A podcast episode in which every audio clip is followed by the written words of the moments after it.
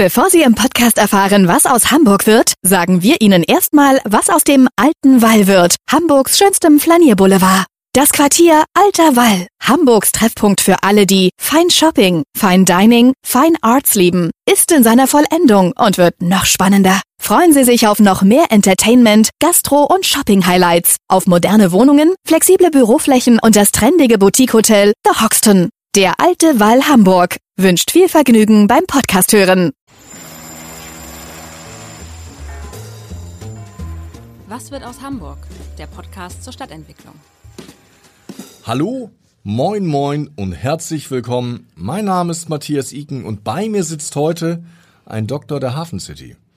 Er hat promoviert über das Branding des Hamburger Stadtentwicklungsprojektes und seine Erkenntnisse nun in einem Buch zusammengefasst, Branding Hafen City, Transformation eines Hamburger Großprojektes.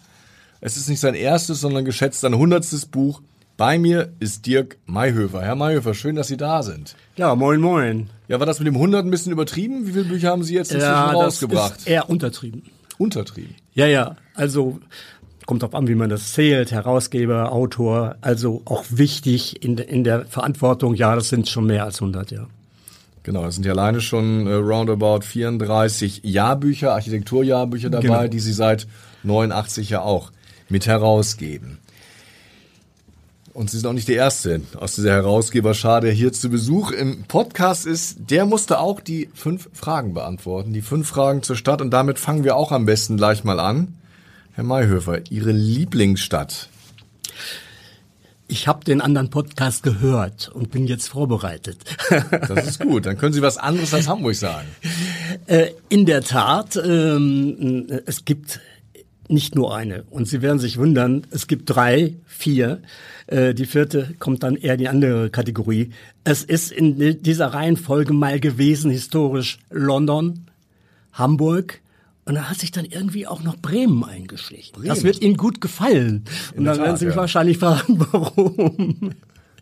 Das haben Sie jetzt gesagt, um mich äh, freundlich zu stimmen. Was ist denn Ihr Lieblingsstadtteil? Ja nicht freundlich zu stimmen, sondern einfach deswegen, weil Bremen alles hat, was, was Hamburg auch hat, aber es alles gemütlicher ist. Ein bisschen alles kleiner, überschaubarer. Maßstäblicher und ich arbeite dort ja an der Hochschule und es bekommt mir sehr gut und äh, deswegen wäre Bremen eine echte Alternative. Was macht diese drei Städte so gemeinsam faszinierend? Das Zwischenspiel von Wasser und Stadt? Naja, London und Hamburg ist völlig klar. Äh, äh, Hamburg hat immer nach London geschaut und äh, ich war eigentlich sehr früh in London und ich war gewaltig fasziniert von dieser Stadtlandschaft. Darauf kommen wir wahrscheinlich auch. Und natürlich hat London auch mittlerweile ein gewaltiges Waterfront-Projekt, äh, äh, die Docklands, die auch Vorbild auch waren für Hamburg. Und äh, ja, die, die Nähe zwischen, zwischen Bremen und äh, Hamburg muss ich nicht sagen. Und die vierte Stadt, da kommen wir jetzt gleich bei dem Stadtteil dazu, Höxter an der Weser hat die Verbindung eben des Weserbandes. Also Sie sehen, Wasser muss immer dabei sein. Wasser muss immer dabei sein. Dann sagen Sie mir Ihren Lieblingsstadtteil. Äh, ja, auch lange überlegt. Es hat was damit zu tun, wo man gearbeitet und gewohnt hat. Wenn ich das auf einen reduziere, ist es Winterhude. Da habe ich angefangen, da habe ich gearbeitet, Büros gehabt und äh, Winterhude ist ja letztendlich so im Kleinen eine Abbildung von diesem Hamburg, ne? Stadtpark, direkt am Stadtpark gearbeitet. Dann natürlich irgendwo die Alster, dann diese Mischstruktur des Wohnens zusammen und, und eine, jetzt sage ich es mal ein bisschen böse, damals, als, als ich hier ankam, in den späten 70ern, konnte man sich Winterhude leisten als mäßig verdienender Journalist. Das war damals durchaus okay. Ne? Das ging alles. Heute etwas teurer. Ja, und heute kommen sie so ohne weiteres nicht mehr an oder hinein in dieses Winterhude. Winterhude ist übrigens so ein bisschen, wenn ich jetzt bald mal auswerten würde, was am häufigsten genannt wird, so der Geheimfavorit der meisten mit Architektur befassten Gäste. Das ist ganz interessant. Ist Ihr Lieblingsplatz, Ihr Lieblingsort auch in Winterhude? Ähm, komischerweise jetzt nicht. Das ändert sich auch immer und ich habe verschiedene. Jetzt muss ich überlegen, welche das waren. Also sehr neu quasi in den letzten ein, zwei Jahren ist also jetzt Planten und Blumen dazu gekommen. Weil da habe ich immer Bilder im Kopf, die sehen wirklich aus wie Central Park. wenn Sie da im Frühjahr oder so sitzen mit diesen großen Bäumen und gucken auf die mächtige Hauskante äh, dort äh, am, am Wall, das ist schon fantastisch. Und wenn man dann so rumläuft, jetzt so im, im Frühsommer, ich wüsste kaum eine Stadt, die das so auch hat. Und dann haben wir noch die Alster und dann haben wir auch noch die Elbe und so weiter. Obwohl der Central Park ist ja deutlich voller als Planten und Blumen, was natürlich auch eine Qualität von Planten und Blumen ausmacht. Ich habe manchmal das Gefühl, die Hamburger wissen gar nicht alle, was das für ein schöner Park ist. Lassen Sie uns mal daran arbeiten. Es ist in der Tat so, wir haben ja sehr viel Freizeit äh, Anim äh, Animationen dort im hinteren Teil. Ähm, in der Tat könnte man da mehr rausmachen, wie zum Beispiel im Central Park. Man muss man immer vorsichtig sein, dass es nicht zu viel wird, weil das ist ein sehr, sehr schöner Park. Und anschließend haben wir dann ja da auch irgendwo äh, St. Pauli und, und, und das geht ja praktisch über, nicht? Und äh, insofern vielleicht doch nicht so allen erzählen, wie toll es dort genau, ist. Genau, Geheimtipp sollte geheim bleiben. es gibt noch ein paar andere. Gebäude. Ja, noch, also es gibt noch ein paar andere, nämlich mit, mit meinem Stadtteil, wo ich also wohne, in, im Alstertal, da gibt's teilweise mm, an, an der Alster, an der Oberalster so schöne, tolle Ecken. Gestern gerade dort wieder rumgefahren mit auf einem Auto, was man ja eigentlich nicht mehr soll. Ähm, toll, was da so jetzt auch wieder jetzt in dieser Jahreszeit, das kann man gar nicht beschreiben, das ist ein Band, nicht?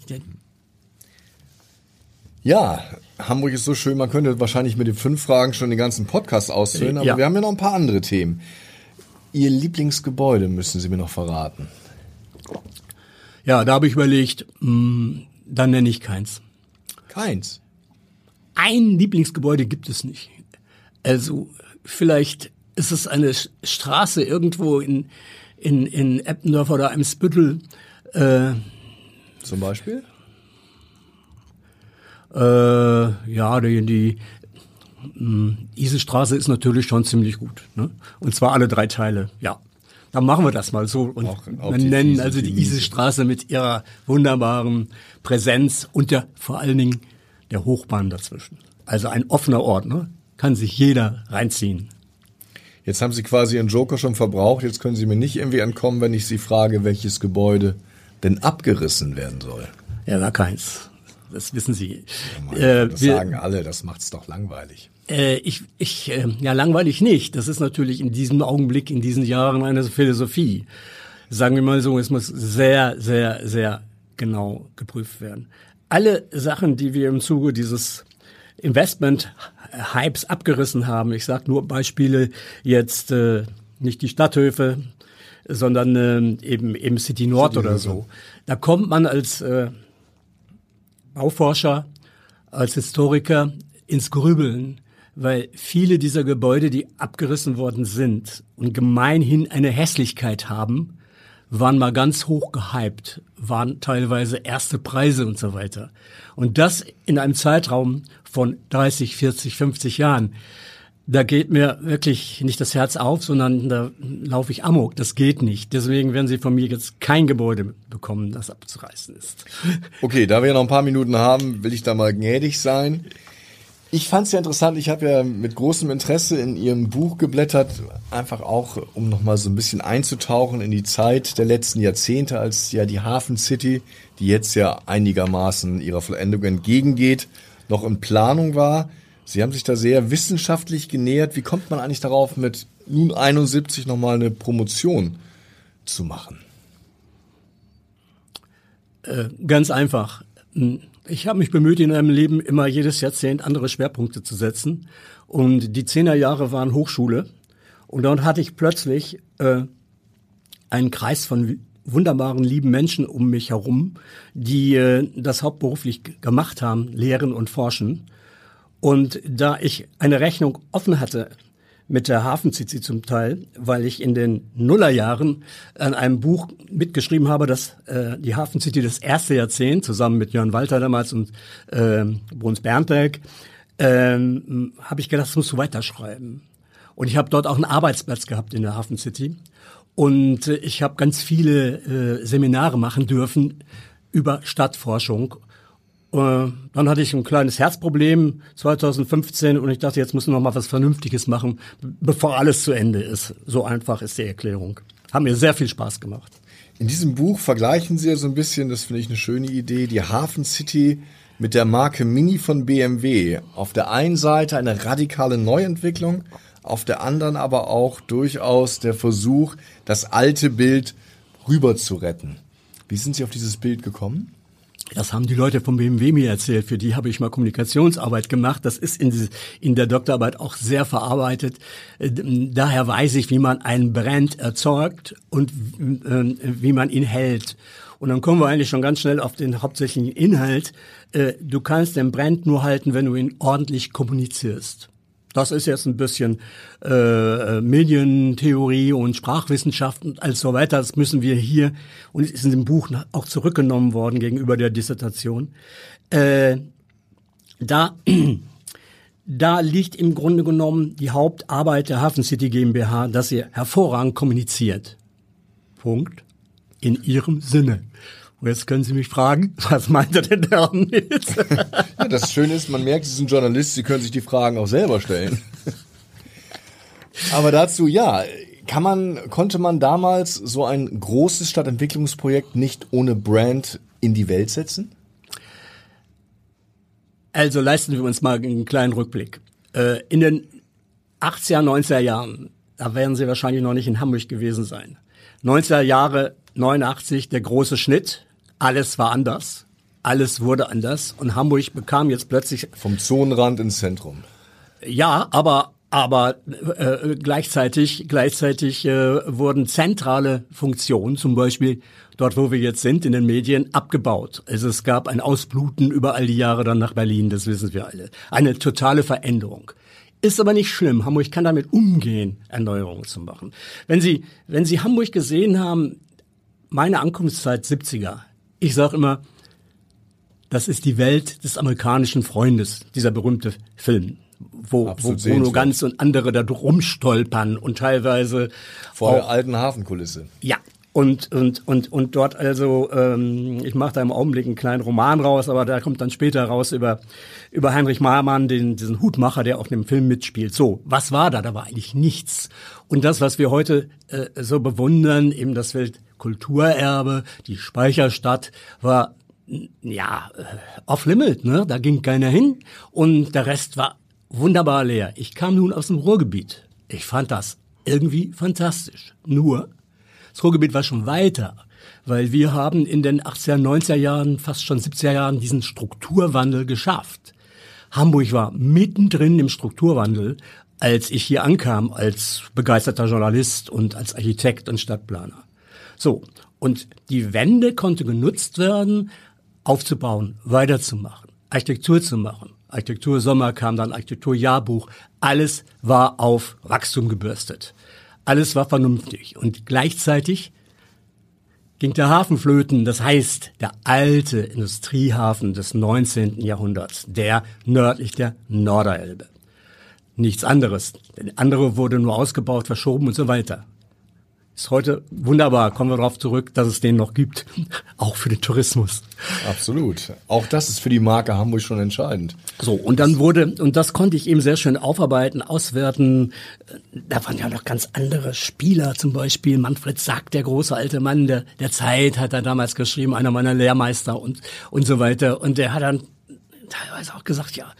Ja, am Ende des Tages wird das gemacht, was, was, was dieser Senat will oder so.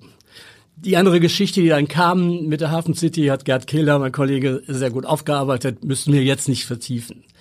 Und irgendwann äh, war es dann soweit, dass in der Tat die Voraussetzungen geschafft wo, geschaffen wurden, äh, ähm, dass man dort diese Flächen äh, transformieren kann, Konversi äh, eine Konversation treiben kann. Und das ist ein Teil meiner Arbeit, auch beeinflusst von Hermann Hipp, einem anderen großen äh, Vorbild, Bau, der Bau- und Kunsthistoriker hier in Hamburg, äh, dem es einfach zu wenig ist, wie wir mit unserer Vergangenheit umgegangen sind. Und das ist ein großes, ja, ein großer Teil dieser, dieser Arbeit auch spielt darum, haben wir das eigentlich richtig entschieden, dass wir alles so radikal vernichtet haben. Und jetzt kommen wir zu der Erklärung, zu diesem eigentlichen Titel vom Nichtort zur Marke, das war auch Ihre Frage. Ähm, das ist äh, relativ simpel. Nichtort ist Marc Auger, ist eine philosophische Betrachtung. Und das hat die Hafen City GmbH, die dann irgendwann der Akteur wurde, Anfang der Nullerjahre, hat das sehr schön gespielt, weil Nichtort hört sich so an, als ob da nichts ist. Aber es war ja was. Genau. Und das ist der erste große Gedankenfehler. Das, was behalten wurde, war eigentlich nicht im Bereich der Hafen City, sondern das waren die gigantischen äh, äh, äh, Speicherhäuser der Speicherstadt. So, Nichtort ist, und das ist ganz wichtig, eigentlich eine Bezeichnung dafür und nichts anderes, dass die ursprüngliche zentrale Funktion aus der Nutzung gefallen ist. In diesem Falle Hafen. Sonst nichts anderes. Das heißt nicht, dass die Gebäude, die dort stehen, von heute auf morgen blöd sind oder nichts taugen. Nein, man kann da weiterbauen. Und das ist in der Hafen City letztendlich äh, nicht ausreichend im Sinne der Marke Hamburg als, als Hansestadt nicht passiert. Kommen wir vielleicht nochmal drauf zurück. Ja, das ist spannend. Das ist ja schon eine Bewertungsfrage. Ich würde ganz gerne noch einmal zurückkommen, weil es ging ja damals auch darum, Hamburg überhaupt auf die Karte der Investoren zu setzen. Oder wenn ich das erinnere, stand Hamburg damals Ende der 90, Anfang der Nullerjahre im Schatten von Berlin. Und es ging erstmal darum, auch Hamburg international bei den Investoren bekannt zu machen. Ja, das ist jetzt sehr kompliziert, stimmt aber so, wie Sie das sagen. Und äh, vielleicht hat man das auch zu wörtlich genommen, dass man jetzt das mit Investment und so weiter nach vorne bringen muss. Die Hamburger, und das sehen Sie, jetzt werde ich mal einmal ganz klein ein bisschen böse, das sehen Sie ja, das sehen Sie ja auch jetzt an dem Chipperfield, an dem großen Turm, ähm, der Name ist mir angefallen, Elb Tower, Elbtrauer oder wie auch immer, der, der als ganz gigantisches Abschlusszeichen dieser ganzen Entwicklung benutzt wird. Und ich erinnere mich an eine Pressekonferenz, eine sehr frühe, wo da mehrere Investoren saßen und sagen, endlich zeigen wir es denen in Frankfurt, Düsseldorf und Berlin. Und so ein ganz klein bisschen von dem, wir zeigen es mal der Republik, ist da drin. Macht in, in aber. der gesamten Hafen City oder ja. nur im Elbtower? Nein, in der ganzen Hafen City. Würde ich aber nicht verurteilen, wenn, weil der Hamburger ist Kaufmann. Pfeffersack im positiven Sinne, einer, der eben sein Gut bewacht und gut verkauft. Die oh, ob sich so ein äh, Wolkenkratzer am Ende lohnt, da würde ich einen Hamburger Kaufmann gerne mal äh, fragen. Sie kennen meinen mein Hintergrund natürlich nein, aber wir bleiben jetzt bei dem Thema. Äh, der Rest ist Zeitgeschichte ein bisschen. Wie kriegt man überhaupt es hin, so ein Format, so eine, eine Großplanung in dieser Zeit hinzubringen. Wir reden ja über den beginnenden Liberalismus. Wir reden auch darüber, dass dann in den Nullerjahren es äh, ausnahmsweise mal eine CDU-Stadtregierung gegeben hat. Wir, wir reden darüber, dass wir A, jetzt plötzlich äh, äh, Grundstücke hatten, die also im Besitz der Stadt waren. Und das ist eben der Punkt. Sie waren städtisch. Das war das, äh, Familienporzellan oder Besteck oder Silber oder was auch immer. Es war fast Silber, kann man sagen. Vielleicht war es sogar Gold. Silber. Ja. Und äh, dann arbeitet man natürlich mit den Vorbildern. Wie kann man was machen? Die Leute, die bauseitig kommen, damals gab es einen neuen äh, äh, Oberbaudirektor, Jörn Walter, davor gab es Egbert Kossack, der sehr international unterwegs war, die haben in Vorbildern gedacht. Und dann gab es halt eben dieses Format Waterfront.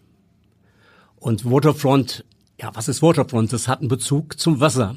Und das gab es in allen vorwiegend westlichen Industrieländern bis hin äh, äh, nach Oakland oder wo, wo auch immer, wo die Häfen alle abgebaut wurden. Und das Vorgängermodell waren in der Tat die Docklands. Und äh, da hat man schon ganz viel gewusst, Mensch, wir können viele Fehler nicht einfach jetzt weiterschlören. Und der grundsätzliche Fehler war der, eine äh, monofunktionale Entwicklung zu machen. Den Fehler hat Hamburg nicht gemacht. Nein, muss man ganz klar sagen. Äh, äh, der Vorteil der späten Geburt, wie es dann so hinter vorgehaltener Hand äh, hieß. Also Kopenhagen zum Beispiel waren fast reine Wohnprojekte. Äh, Kapstadt, das war ein Shoppingcenter. Und äh, London war am Anfang im Grunde nur, nur, nur Büroflächen und so weiter. Und dann, das macht mir anders. Und da haben wir in der Tat ja auch einen sehr, sehr klugen äh, Masterplan gehabt. Und der wird jetzt quasi so 25 Jahre alt. Also das, deswegen sind wir jetzt 25 äh, Jahre unterwegs. So plus minus. Und äh, äh, der ist ziemlich gut, weil er städtebaulich eben von, von dann schon von Walter kontrolliert wurde. Und er macht also, er, er nimmt das auf. Er nimmt die ganzen Ströme auf, also die Wege auf, die, die Beziehungen eben von der City über die Speicherstadt an die Elbe ans Wasser. Er macht also, da. Ja. Man kann ja vielleicht dazu sagen, dass die Hafen City sicher sehr, sehr gelungen ist, wenn man mit der Brille von 2000 auf das schaut, was jetzt entstanden ist. Die spannende Frage ist ja, wie zeitgemäß ist das noch, was dort in den letzten 25 Jahren gebaut worden ist? Denn wenn ich zum Beispiel die breiten Trassen sehe, das würde man heute sicher nicht mehr machen, dass man ja immer noch so ein wenig an die autogerechte Stadt glaubt. Also das habe ich ja in einem, gibt ja zwei Hauptteile, Kommunikation und dann eben die Skills. Was ist das eigentlich? Äh, und ich habe da in Rot, Blau, Grün und, und Golden unterschieden, aber bleiben wir nochmal bei der Frage. Die Hafen City hat und äh, deswegen bin ich nie einer von den Leuten in der Hafen City geworden, obwohl ich ein ganzes Jahrzehnt mit denen zusammen Bücher und Workshops gemacht habe. Er hat den Strickfehler, dass sie eine City-Erweiterung äh, plant. Hermann Hipp kriegt heute noch wirklich, der wird schon böse, wenn er dann über, es geht nicht ein Stadtteil Hafen City zu nennen. Eine City liegt nicht am Hafen, meint er. Nur ganz einfach, so von der Beobachtung. Und dadurch haben wir uns so viele Sachen eingesackt also mein Vorschlag wäre gewesen, und da gab es durchaus auch Leute, die das wollten, äh, wir bauen in einem zentralen Bereich ein, ein gemischtes Quartier, das aber nicht den City-Anspruch hat, weil der City-Anspruch, und wir sehen es ja jetzt gerade ganz böse, nach 20 Jahren geht gerade vor die Hunde, weil er sich als reines Immobiliendenken entpuppt, weil wir kriegen einfach für diese teuren Grundstücke und Bauten kaum noch eine anständige Nutzung hin. Aber damals war das noch nicht so offen und deswegen sind da ganz viele Fehler passiert. Ein Fehler davon ist natürlich, ja, den sieht jeder und der wird immer abgestritten, ist die Verkehrsplanung. Man, man, man hat einfach nicht kapiert, dass äh, wenn man große, große breite Straßen vorhält, dann werden die auch benutzt wie in einer WG. Wenn dann eine Waschmaschine steht, auch wenn du sagst, du darfst sie nicht benutzen, die wird benutzt, wenn, wenn einer nicht da ist. Das ist doch ganz klar. Und so ist es auch, dass wir da Umgehungsverkehre haben. Und äh, das ist der erste Fehler. Und damit hineingehend ist, wir hätten die Verkehrswende, die Fahrradstadt, die verkehrsberuhigte Stadt als Modell 2000, ich sag mal, zwei oder so denken können. Das hat keiner getan. Hat sich auch keiner getraut vielleicht. Ja, und das hat was damit zu tun, dass wir eine Investorenstadt, Jürgen Bruns-Berntek sagt immer, äh, äh, es ist eine Marktteilnehmerstadt. Also das äh, habe ich dann aufgenommen, übernommen. Das heißt also, aber eine, eine Stadt besteht aus Menschen, nicht aus Marktteilnehmer alleine. Marktteilnehmer sind alle die, die irgendwie einen Markt dran verdienen, verdienen oder verlieren. Nicht? Und äh, da ist dann äh, einiges schiefgelaufen. Zum Beispiel äh, und wirklich renommierte Planer der Stadt, ich nenne jetzt mal keine Namen, die man zu tun hatten, die haben dann gesagt, warum haben wir nicht darauf geachtet, dass wir also die Vorschriften, dass bestimmte äh, äh, Stellplätze gebaut werden müssen, dass wir die, dass wir die aushebeln und sagen, brauchen wir nicht, weil wir haben eine hervorragende Anbindung. Wir hatten noch nicht mal die, U4, die U4, aber auch jetzt mit der U4, mit dem Fahrrad, zu Fuß, äh, mit diesem System mit Switch und was es heute alles gibt. Ne? Brauchen wir dort nicht ein einziges Auto in der Stadt. Was wir haben, ganz viele Autos mit H-Kennzeichen. Nicht? Das ist halt äh, die Perversion dieser falschen Entscheidung. Und diese, diese, dieser Fehler des weiterhin nicht nach vorne Denkens äh, äh, trägt sich dann durch. Und das ist das, was mich, das ist fast das Einzige, was mich wirklich ärgert, dass das also immer noch in der Propaganda, Kommunikation wird irgendwann mal zur Propaganda, dass das immer so getan wird, dass diese Planung immer erstens fehlerfrei ist und zweitens total nachhaltig und grün. Ich habe ja dieses Skill Grün untersucht und äh, ja, dieses Skill Grün ähm, da geht es ja im Wesentlichen am Anfang bei der Hafen City um diese berühmte Zertifizierung. Da haben Sie sich sicher auch schon Aus der Zeit heraus, aber damals schon einen Schritt nach vorne. Ja. Aber diese Zertifizierung hat sich dann ja irgendwann entpuppt als ein Instrument äh, für die Immobilienindustrie, eben dann nochmal zwei, drei Mal, äh, Euro mehr zu nehmen für das gleiche Angebot. Wollen wir jetzt nicht vertiefen. Ich glaube auch, dass wir als Einzelne, nicht mal als große Stadt, solche Prozesse alleine steuern können. Aber da ist für mich so ein bisschen Wehmut drin.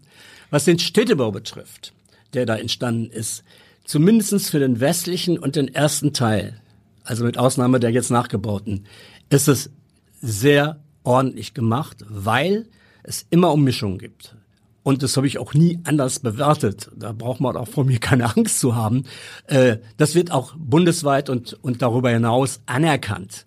Da sind wir für den Zeitpunkt damals, wie Sie sagen, sind wir also im Grunde genommen ganz weit. Ne? Wenn wir weiter nach Osten gehen, wird es natürlich sehr, sehr blockartig. Da hat man dieses Waterfront-Gefühl teilweise gar nicht mehr. Ja, und das tut mir so leid, dass, dass, dass sich dann sozusagen das sich so weiterentwickelt und möglicherweise jetzt heute auch auch auch die neue Planergeneration in der Hafen City GmbH ähm, nicht so genau wissen, wie sie damit umgehen sollen. Da war die alte Garde war, war irgendwie skeptischer, vorsichtiger und hat also äh, ganz klar, die hatten auch einen ganz anderen Horizont damals. Ne? Ja, ist Hamburg da so ein bisschen die Puste ausgegangen, denke ich immer, wenn ich da durchfahre. Also es musste jetzt vor allen Dingen, das ist natürlich auch Teil des politischen Versprechens, Wohnung, Wohnung, Wohnung, da musste es schnell gehen. Da wurde weniger vielleicht auf auch Ästhetik geachtet? Ich sag mal was, was, was, was äh, ganz direktes, was aber eigentlich positiv ist. Sie haben die Kontenance verlassen. Sie haben einfach die selbst ernannten Vorbilder, Höhe, Dichte, Art und Weise, auch natürlich Mix und solche Geschichten, haben sie nicht verbessert, sondern haben die eigenen Dinge äh, äh, äh gerissen. Und da gibt es eben Beispiele. Es gibt kaum eine, eine klare äh, B-Plan-Aussage über Dichte. Selbst mir fällt das schwer, das rauszufinden, weil mal ist das Wasser eingerechnet, mal nicht und so weiter. Und dadurch, dass sie plötzlich jetzt Höhen haben über äh, in der in der nicht in der Punktbebauung, das ist ja so und so höher in der flachen Bebauung, die weit über sechs gehen. Und es gibt äh, ein Standard in der Stadtsoziologie, äh, dass so ab fünf jedes, so jede Beziehung vom fünften Geschoss zur Erde, also auch in der Soziologie und so weiter verloren geht. Also sie haben ihre wirklich guten Vorsätze, warum auch immer, nachher nicht mehr eingehalten und haben immer mehr nachverdichtet. Die, die, die, die Novellierung des Masterplans irgendwann in den frühen Zehnerjahren hat eben nicht das gebracht, dass man das verfeinert hat, sondern man hat die Dinge laufen lassen. Also um dann nie im Bild zu bleiben, das fand ich so schön, wie Sie es formuliert haben. Die Hafen City ist von ihren Akteuren zu teuren Schneidern geschickt worden. Fein hamburgisch, schick, immer ein bisschen vornehm, aber nie zu aufdringlich, blauer Blazer mit Goldknöpfen. Zum Letzt war das doch sehr viel von der Stange, oder? Da ist kein blauer Blazer, keine Goldknöpfe mehr, das ist einfach nur noch so. der T-Shirt-Ständer. Und jetzt kommen wir genau zu dem Punkt. Wenn Sie das jetzt vergleichen mit dem Städtebau, der für mich nach wie vor absolut für Hamburg, Hamburger sozialdemokratischer äh, Städtebau, Vorbild auch für Jörn Walter, äh, in der Zwischenkriegszeit sehen, dann haben wir da auch Sachen von der Stange gefertigt. Aber die sind so gefertigt, so, sagen wir mal, ähm, trägergerecht oder nutzergerecht, dass sie auch heute noch weiterhin gebraucht werden können. Und das ist es eigentlich. Ich habe nichts gegen die Stange. Wir können im Augenblick uns gar nichts anderes leisten, wenn wir halt eben produzieren müssen. Aber es kommt immer noch darauf an, auf den, der den Grundschnitt macht. Und da habe ich so meine Gedenken, dass das nicht mehr so ganz funktioniert hat. Aber wir sind ja jetzt in einer Durchatmephase und äh, gerade heute oder jetzt in diesen Tagen äh, kommt die Nachricht, dass ganz viele Investoren Probleme haben, was wir alle schon wussten. Und jetzt wird es langsam so in die Kommunikation gebracht. Wir werden jetzt einen Schnitt erleben, ja. Ziel war ja, dass die Hafen City ein ganz erfolgreicher Stadtteil wird mit verschiedenen Funktionen. Sie haben es selber vorhin gesagt, dort sollen sich Unternehmen ansiedeln, dort sollten Menschen wohnen, dort sollten auch die Touristen hinkommen, dort sollte eingekauft werden. Wenn man das heute so sieht, ist doch eigentlich das Ziel erreicht, oder? Zumindest dann, wenn das Überseequartier eröffnet. Ja, Wenn man so einen Schnitt durch die Analyse zieht, ähm, dieses bei mir Skill Rot genannte, da geht es um die Nutzung, um die Mischung, da geht es ums Wohnen, da geht es um Arbeiten, ist das, ist das in der Ansage richtig. Und äh, niemand wird sagen, dass, dass das äh, eine schlecht gebaute Stadt ist. Aber äh, es kommt auf was anderes an. Es gibt den berühmten Soziologen Richard Zanet, das ist auch in der Arbeit eben, der unterscheidet zwischen Will und Cité. Und Will ist das Gebaute und Cité ist das Erlebte. Und das Gebaute kann noch so gut sein, wenn wir das Erlebte, also den Menschen nicht einbeziehen. Und das ist, das ist die Schnittstelle, wo es also nicht klappt. So. Aber Ihre Frage will ich ganz genau beantworten. Es ist viel erreicht, natürlich nicht alles erreicht. Durch diesen Multi-Anspruch der Marktteilnehmerstadt haben wir durchaus Dinge, wo das eine das Ziel des anderen reißt. Ich sage jetzt mal zum Beispiel, gibt so einen Block ähm, am Losepark, der, der wurde auch dann vom Bruns Berntek Sozialblock genannt, weil das der erste richtig gemischte Block war. Ja. Aber was ist passiert? Da ist sogar eine Kita drin, 24-7 und sowas alles. Aber was ist passiert? Äh, die die, die äh, Wohnungskäufer in den WEGs, wie man das ja nennt, haben dann irgendwann gemauert und gesagt, nee, bei dem Preis will ich da keinen Kinderlärm haben, so dass zum Beispiel die Kita unten eingehaust werden musste. Das ist eine, eine grobe Verfehlung gegen alles Wissen, was wir in der Entwicklungspsychologie haben. Äh, äh, äh, Kinder müssen raus, die müssen also Dinge sich erobern. Und da sie das da jetzt nicht können, müssen die dann immer angezogen werden, rausgeschickt in den Losepark. Das ist so, so eine ganz kleine Dinge. Es gibt auch keine Möglichkeit, dass die Restaurants, die da sind, ihre Stühle in den Hof stellen oder so. Das ist anders als vielleicht irgendwo in Berlin im Block. Das sind so ganz kleine Dinge, die, die, die nicht so richtig funktionieren. Dann gibt es eine, zwei ganz große Sachen, die nicht aufgegangen sind. Das eine war das große Wollen, äh, die City zu entlasten mit Headquarters. Bestes Beispiel ist Unilever. Sehr früh, die haben die Stadt damals erpresst gegen alle Vernunft. Wir wollten dahin. Das sollte erst noch gar nicht gebaut werden. Und das haben die dann getan. Unilever, gutes Beispiel, ist schon wieder weg, weil Unilever von einem ganz großen über einem mittleren jetzt zum ganz kleinen äh, Bürogebäude hier ganz in der Nähe äh, gewechselt haben. Und daran sehen Sie, es gibt's das nicht mehr, nationale, fast nicht mehr europäische Headquarters. Die sind irgendwo in der ganzen Zumindest Welt. nicht in Hamburg, ja. Nee. Und deswegen kann man dafür auch keine Bürostruktur mehr bauen. Wir fragen uns ja sowieso jetzt nach der Pandemie, wie viel Büroflächen wirklich äh, äh eingefordert werden. Die offiziellen Zahlen sind immer ganz günstig. Also das Zweite ist zum Beispiel, was unheimlich toll war, war diese das ist eine der ganz Großtaten, eine der Großtaten der Hafen City, die Erdgeschosszonen. Dass dort darauf geachtet wurde, extra mit überhohen Geschossen, die auch ein Galeriegeschoss haben, dass du da alles machen kannst. Ein Laden, Wohnen, Galerie und so weiter. Es hat sich leider nicht durchgesetzt, weil der Einzelhandel oder so teilweise ist das als zu schwierig oder zu, zu teuer. Deswegen würde man das wahrscheinlich so nicht mehr tun. Schade eigentlich. Äh, ich weiß, dass bei den neuen Sachen gerade die Erdgeschosszonen an den Magistralen durchaus gefeatured werden sollten. Das dritte ist natürlich diese Funktionsbedrohung durch, durch den Tourismus. Also, die Hafen City macht ganz viel äh, Veranstaltungen da, Events, was uns ja auch an anderer Stelle ein bisschen nervt in dieser Stadt und äh, und holt die Touristen da alle rein. Die laufen da alle mit offenen Mündern rum und sagen, wie geil ist das denn?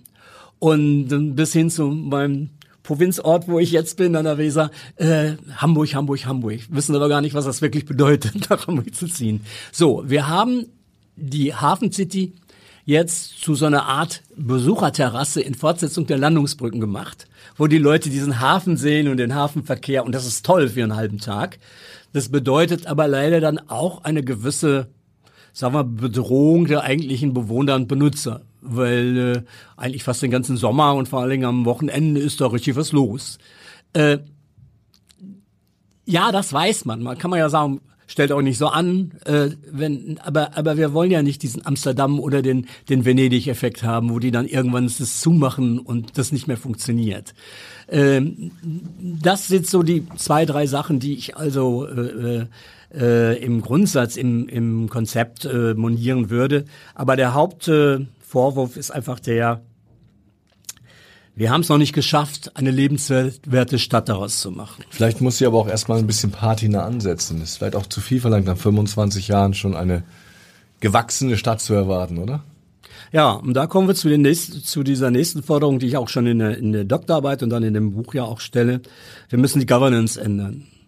Also die, die, die, das Planungsrecht und die Steuerung äh, muss von dieser äh, sogenannten Quango, also quasi no governmental Organisation, Organisation, Organisation ähm, die, die, die muss weg, die muss wieder aufs kommunale System überlegt werden.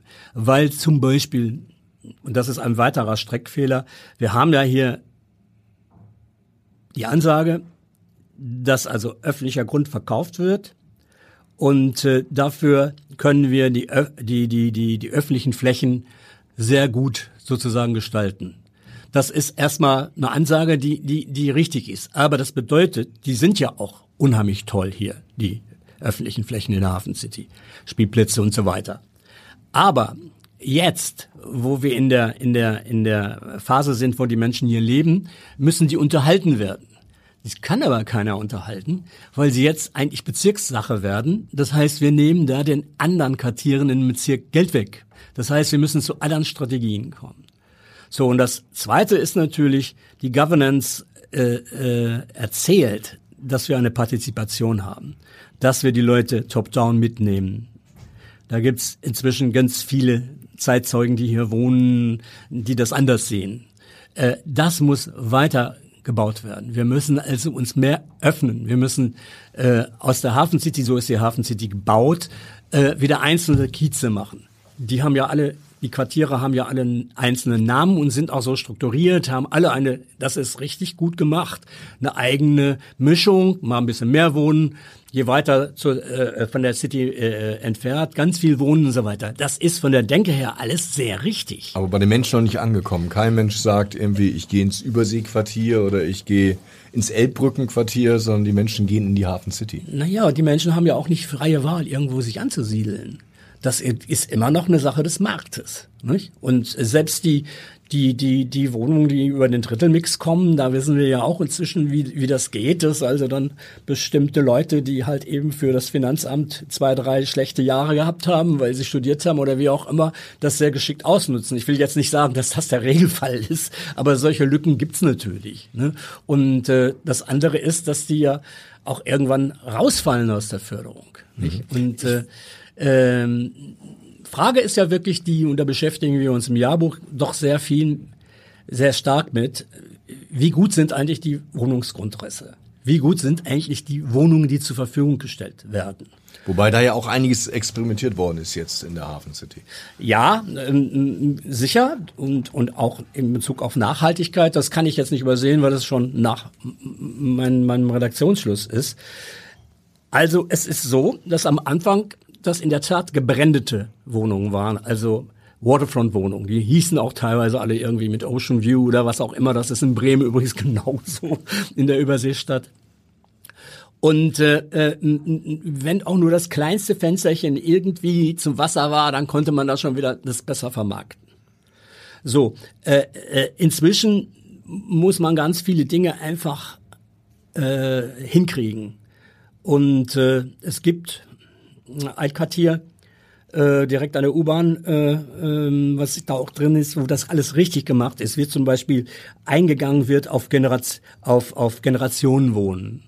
Und das äußert sich darin, dass zum Beispiel erstens äh, Mieter zum großen Teil Genossenschaften sind, dass es eine Kita in dem Block gibt, dass es äh, äh, äh, Gemeinschaftsflächen gibt und so weiter. Das ist meines Erachtens das richtige System. Also solche Dinge müssten gebaut werden, anstatt eines äh, Shopping Centers im Überseequartier Süd. Ich werde da jetzt nicht drauf rumhacken, weil es eben einfach auch so gigantisch ist. Wir müssen sehen, dass es gut Aber es könnte den Venedig-Effekt der Hafen City noch erhöhen, oder? Ja, ja, ja, ja. Wir wissen auch nicht genau, ob es, ähm, ob, ob es gut, gut geht. Aber dann sagen die dann natürlich immer, das hat glaube ich auch Scholz damals gesagt, ja, ich verlasse mich auf einen der größten äh, Investoren der Welt, dass sie das hinkriegen. Wenn die das hinkriegen, wird man sehen, aber es wird zum Verdrängungswettbewerb mit der City führen. Da sind wir schon mittendrin. Das ist äh, absehbar. Wir müssen schon zum Ende kommen. Wir könnten noch, glaube ich, stundenlang weiterreden über die Hafen City, aber vielleicht, das haben Sie eben auch schon mal angedeutet, würde man heute wieder also eine plane Fläche haben und einen Masterplan entwickeln, was würde man garantiert ganz anders machen? Also, äh, die Frage ist nicht nur berechtigt, sondern die stellt sich natürlich auch die äh, Behörde und der Senat. Äh, man macht viele Dinge anders. Mit Ausnahme, und da bin ich sehr, sehr skeptisch, äh, auf dem Grasbrook aber den lassen wir jetzt mal außen vor. Äh, das ist ja auch ein Prozess, der jetzt läuft. Ich glaube, dass das nicht alles nicht so richtig gut ist, was da passiert ist, weil wir dann wieder den Hafen daneben haben und so weiter. Aber wir haben ja auch äh, äh, andere äh, Quartiere in, in, in, in, was ist das, Bilverda? Oberbillwerder. Oberbillwerder zum Beispiel, wo, wo ganz klar auf eine andere Mischung, auf viel mehr Rücksicht auf, auf äh, die Binnenentwicklung genommen wird und dass man auch nur noch sehr vorsichtig die sogenannten Greenfields, also die, die, die Wiesen und Weiden umwidmet. Ähm, die Hafen City war ein Brownfield. Das ist eine Verbesserung. Insofern kann man sagen, okay, dort konnte man das tun und auch verdichten, weil es in der Innenstadtlage liegt. Und ich meine, gewisse Wohnungen sind auch sehr, sehr, sehr gut, je höher du kommst oder so. Ich glaube dennoch nicht, dass es heute schon gerade jetzt in diesen Jahren nicht so weitergeht. Wir haben auch äh, eine Veränderungslage äh, in der grundsätzlichen Art. Wir waren ja ein, ein Paradebeispiel für die Charta von, von Leipzig. Das war eine bundesweite, nationweite Planungsstrategie, die schon sehr stark durch die Liberalisierung geplant wurde und hat jetzt also so zu so einem Professorenstreit vor, vor vier, fünf Jahren geführt, ob man weiter liberalisiert oder tatsächlich wieder äh, die Behörden versuchen, das besser zu steuern. Und die Behörden zusammen dann mit allen Bewohnern. Also ich sag mal so, äh, da jetzt der Riesenentwicklungsdruck raus ist, einfach weil wir nicht leisten können, gibt Hamburg sich wahrscheinlich eine Chance, das anders zu machen. Und ich setze sehr stark, das wollte ich noch loswerden, eben auf das, was, was jetzt immer Magistralenplanung genannt wird, aber keine Magistralenplanung nur ausschließlich an diesen Straßen ist, sondern das ist der, der Schritt, die Stadt zu schließen zwischen Umland und City. Die, die äußere Stadt zu ergänzen und dort viele Kieze, Quartiere, Stadtteile die gibt's ja alle, aufzurüsten mit Hubs, wo also lokale Verkehre äh, sozusagen zusammenfließen. Zum Beispiel werden sie ja viel machen jetzt am Berliner Tor und mit der Idee der Fünf-Minuten-Stadt zu arbeiten. Die Hafen City ist eine Fünf- oder Zehn-Minuten-Stadt, weil von dort aus kann sie alles erreichen mit dem Fahrrad zu Fuß, weil wir haben die City, wir haben die Kultur, wir haben die Alster und so weiter und die Elbe vor allen Dingen noch näher als fünf Minuten. Insofern muss man vielleicht diese kleinteilige Verflechtung für alle Menschen, die mitzunehmen sind, die muss man in die nächsten Zeit dort reintun. Aber das ist nicht mehr eine Sache einer Regiegesellschaft, sondern das ist die Sache von uns allen.